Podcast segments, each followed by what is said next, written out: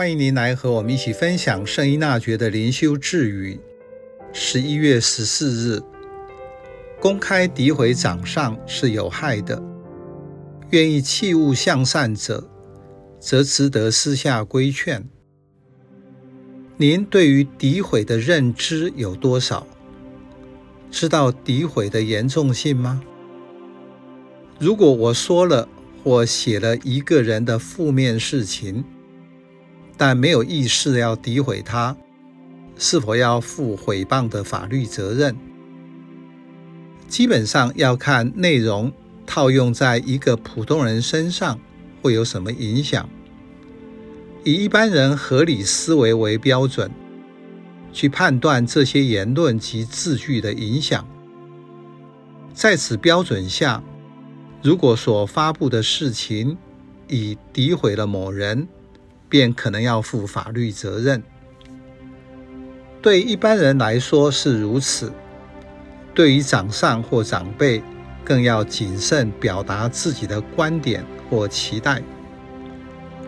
因此，圣依纳爵说：“一如公开诋毁长上是有害之举，同样，私下劝诫那些有意戒除恶者是值得的。”在现代，这句智语可以应用在所有的人身上。换句话说，你看到某人明显的有问题。可是你不要在公开的场合批评他，而是要私下的劝谏。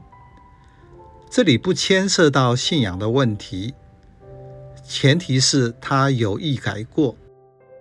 如果他没有意思改过，你的说法会造成他的自我防御而没完没了，也可能会造成他偏差的更厉害。所以不要浪费时间。或引发更大的冲突。最重要的还是要回到劝谏的核心：对方是否有意向善。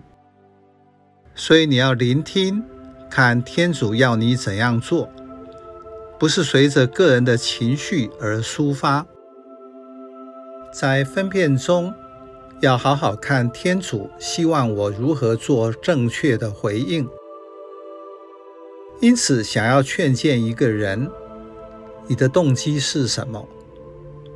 私下的劝谏，就是不要因为自己的情绪，造成在公开场合破坏他人的名誉。你所做的一切，都是为了天主。教宗方济各说，在这个复杂的世界，面对问题时，不要死死地抓住规则，在圣神的引导下聆听，并看见自己要如何面对，并且能够以更有弹性的方法去做回应。